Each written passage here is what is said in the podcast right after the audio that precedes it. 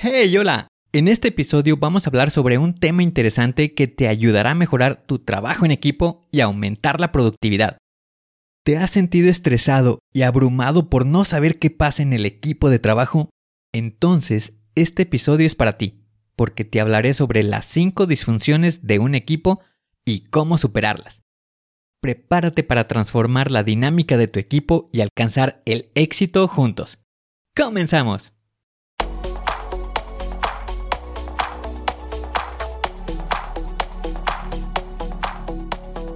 Bienvenido a Planea y Organiza. Para sobresalir en el trabajo es necesario contar con las estrategias para poder crear planes y organizarte de la mejor manera. Con esto se reducirán los problemas como el estrés y la incertidumbre. Para que tenga resultado, lo más importante es aplicar las herramientas. En Planea y Organiza hablamos de las estrategias que se utilizan en las mejores industrias, para que así tú puedas saber qué hacer, cómo proceder y encontrar un porqué. Por último, te ayudamos dándote los pasos a seguir en cada estrategia para que los apliques en tu oficina y así puedas llegar a la meta, crecer de manera profesional y personal. Te vamos a compartir las herramientas que utilizan los líderes para planear y organizar y así las utilices y ponlas a prueba. Soy Ángel Hernández y si me lo permites te voy a acompañar en tu camino paso a paso. Comenzamos.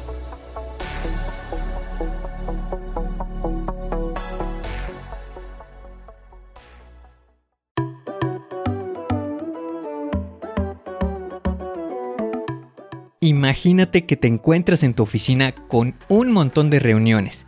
Estás cansado y de paso con una larga lista de tareas por completar. Tu jefe te pide cosas constantemente y el tiempo parece ir en tu contra. Te sientes estresado, preocupado y en ocasiones incluso un poco desmotivado. No te preocupes, entiendo perfectamente porque yo también he pasado por momentos así. Esta es una situación bastante común en muchos equipos de trabajo. Todos hemos experimentado la sensación de que las cosas podrían ir mejor, que podríamos ser más productivos y que en algún lugar entre la montaña de tareas y las interminables reuniones algo no está funcionando como debería. Por tal motivo, el día de hoy te voy a hablar sobre estrategias para mejorar el trabajo en equipo. Esta es una estrategia que podemos encontrar en el libro Las 5 disfunciones de un equipo, escritas por Patrick Lencioni. Comencemos con la primera disfunción, la falta de confianza. Esta es la base de un equipo sólido y sin ella todo se tambalea. Imagina un equipo donde los integrantes dudan en compartir sus ideas, sus preocupaciones o incluso admitir errores por temor a ser juzgados o rechazados.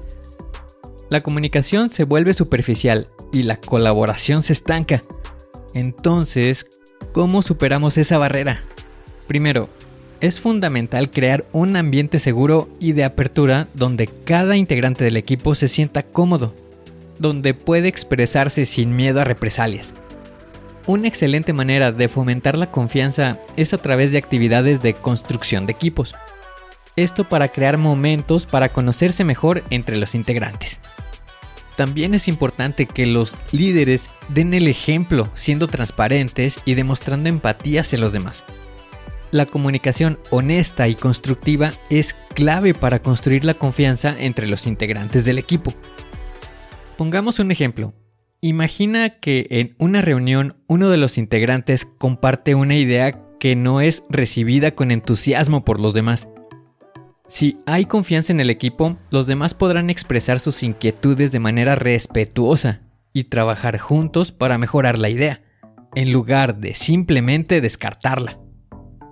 Recuerda, una vez que logras cultivar la confianza en tu equipo, verás cómo la comunicación se fortalece las ideas fluyen con mayor facilidad y la colaboración se vuelve más efectiva.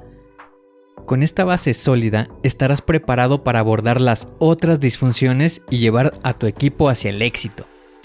Enfoca tus esfuerzos en construir una confianza auténtica en tu equipo.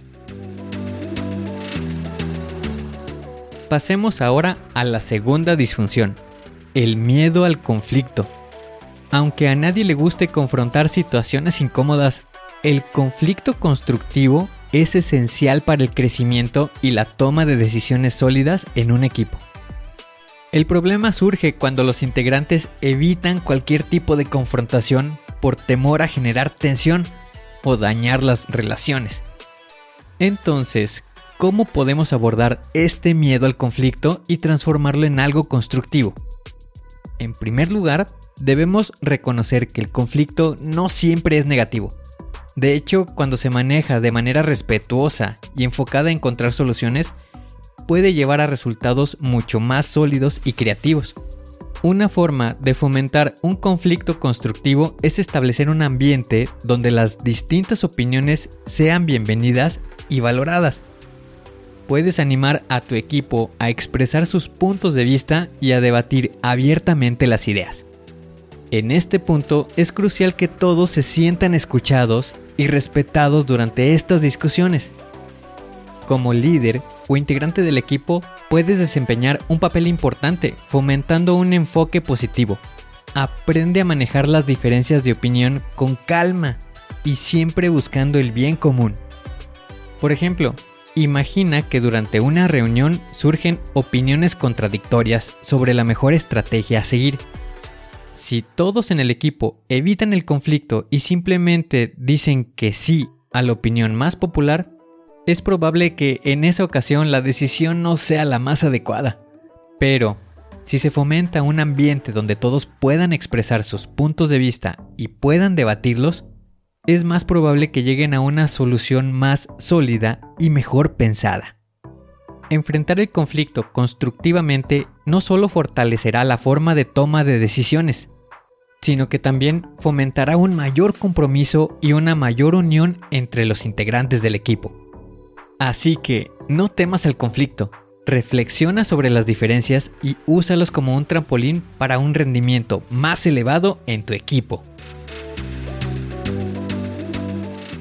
Ahora concentrémonos en la tercera disfunción, la falta de compromiso.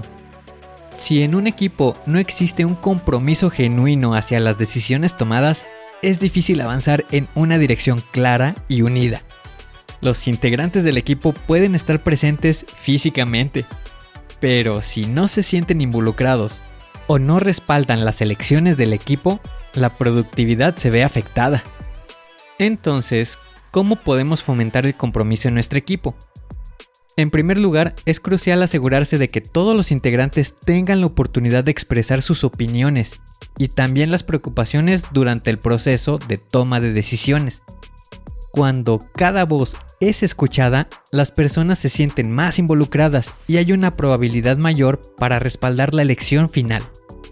Otra estrategia poderosa es establecer expectativas claras desde el principio asegúrate de que todos comprendan completamente los objetivos del equipo y las responsabilidades individuales para alcanzarlos.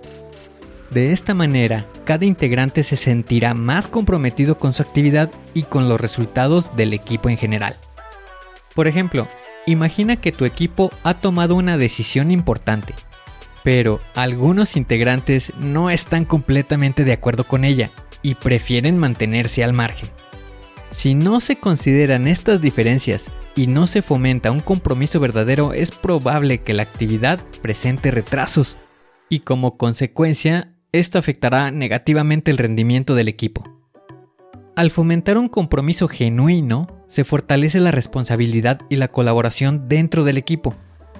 Cada integrante sentirá que tiene un papel importante en el éxito colectivo y se esforzará por alcanzar los objetivos que se acordaron. Así que asegúrate de que todos estén comprometidos y alineados con las decisiones que se tomaron. En la cuarta disfunción, revisaremos un obstáculo que puede reducir el rendimiento del equipo. Evitar la responsabilidad. Cuando los integrantes no asumen la responsabilidad de sus acciones y resultados, la eficiencia y el progreso se ven seriamente comprometidos. Para superar esta disfunción es fundamental establecer una cultura de responsabilidad en el equipo. Esto significa que cada miembro debe ser consciente de sus responsabilidades y aceptar las consecuencias de sus acciones, ya sean positivas o negativas. Para este punto lo que se puede realizar es fomentar la responsabilidad reconociendo y celebrando los logros. Pero no solo eso, es necesario también abordar de manera constructiva los errores y las áreas de mejora. Se trata de aprender de las experiencias y de utilizarlas como oportunidades para crecer y mejorar. Otra estrategia poderosa es establecer metas que sean claras, que sean medibles para el equipo y para cada integrante de manera individual. Esto es porque cuando todos están alineados con los objetivos y saben lo que se espera de ellos, es más probable que se comprometan con su trabajo y asuman la responsabilidad de alcanzar esos objetivos. Por ejemplo, imagina que en tu equipo algunos integrantes constantemente evitan tomar la responsabilidad de los problemas que surgen en sus proyectos. Si no se revisan estas acciones, los proyectos pueden retrasarse o fracasar y la confianza entre las personas del equipo puede perderse. En cambio, al fomentar una cultura de responsabilidad, verás cómo la motivación y el compromiso de cada persona aumentan significativamente, por lo que estarán más dispuestos a dar lo mejor de sí mismos y a contribuir plenamente al éxito del equipo. Así que asegúrate de promover una cultura de responsabilidad en tu equipo. Asume tu papel y anima a los demás a hacer lo mismo. Llegamos a la quinta disfunción, la falta de atención a los resultados. Cuando un equipo se enfoca más en sus intereses individuales o en la competencia interna, el éxito se ve amenazado. Para superar esta disfunción es vital que el equipo tenga una mentalidad orientada a los resultados. Esto significa que todos los integrantes deben estar alineados con los objetivos del equipo y estar dispuestos a realizar las acciones necesarias para llegar a la meta. Una excelente manera de fomentar esta mentalidad es asegurarse de que los logros del equipo sean celebrados y reconocidos. Cuando los integrantes ven que sus esfuerzos contribuyen directamente a los resultados positivos, se sienten motivados y comprometidos a continuar trabajando en equipo. Toma en cuenta que es fundamental que en el equipo se realicen evaluaciones periódicas de desempeño y resultados. De esta manera se pueden identificar rápidamente qué está funcionando bien y qué se puede mejorar. Con esta información se puede ajustar el enfoque y las estrategias. Por ejemplo, imagina que en tu equipo algunas personas están más preocupadas por destacar individualmente que por el éxito del proyecto en conjunto. Si esto no se revisa, puede afectar el rendimiento general del equipo y los resultados al final pueden no ser los esperados. Cuando se fomenta una mentalidad centrada en los resultados, verás cómo el equipo se vuelve más colaborativo, orientado a la eficiencia y con un mayor sentido de logro colectivo. Cada persona se sentirá parte de un propósito más grande y trabajará en armonía hacia el éxito. Así que asegúrate de que todos en el equipo estén comprometidos con los resultados y con el éxito del proyecto en conjunto. Celebra los logros colectivos y mantén el enfoque en el objetivo final. Espero que hayas encontrado esta información tan valiosa como yo lo he hecho. Así que pasemos a un resumen de lo que hemos discutido el día de hoy. En la primera sección hablamos sobre la importancia de construir confianza dentro del equipo para mejorar la comunicación y la colaboración. En la segunda sección abordamos el miedo al conflicto y cómo convertirlo en una herramienta constructiva para tomar decisiones sólidas. En la tercera sección descubrimos cómo fomentar el compromiso genuino entre los integrantes del equipo para que todos trabajen en conjunto hacia un objetivo común. En la cuarta sección hablamos sobre la importancia de asumir la responsabilidad de nuestras acciones y aprender de nuestros éxitos y nuestros errores. Finalmente, en la quinta sección, destacamos la necesidad de mantener la atención en los resultados del equipo, celebrando los logros colectivos y trabajando hacia el éxito en conjunto. Espero que con todo esto te sientas inspirado para llevar estas estrategias a la acción. y que puedas ver resultados en tu equipo. Además, te invito a que me contactes por Instagram en arroba angelhernandez.club. Ahí estaré encantado de responder tus preguntas y escuchar tus experiencias sobre cómo estás aplicando las estrategias de este episodio. Adicional, quiero invitarte a que te unas a nuestra comunidad en línea en www.angelhernandez.club barra comunidad, donde podrás interactuar con otras personas y aprender juntos para seguir mejorando tu productividad y el trabajo en equipo. Te dejo los enlaces en la descripción. Así que no esperes más, actúa ahora mismo, aplica las estrategias, construye un equipo fuerte y maximiza el rendimiento.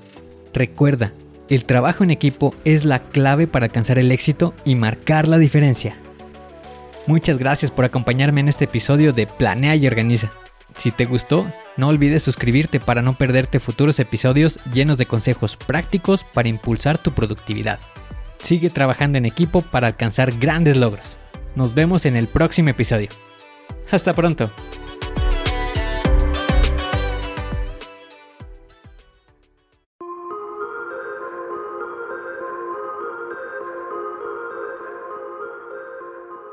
¿Y ahora qué sigue? ¿Cuál es el siguiente paso que tienes que dar?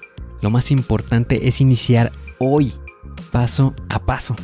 Pero empieza para estar más cerca de alcanzar tu meta. Las herramientas de las que hemos hablado ya las conoces, pero el problema es que no las utilizamos. No las pierdas en el olvido. Continúa utilizándolas y así continuarás mejorando. Sé mejor que ayer. Te espero en el siguiente episodio para continuar creciendo. Te espero aquí, Planea y Organiza. Pero recuerda, la fuerza está en ti. Respira fuerte, concéntrate y haz que suceda.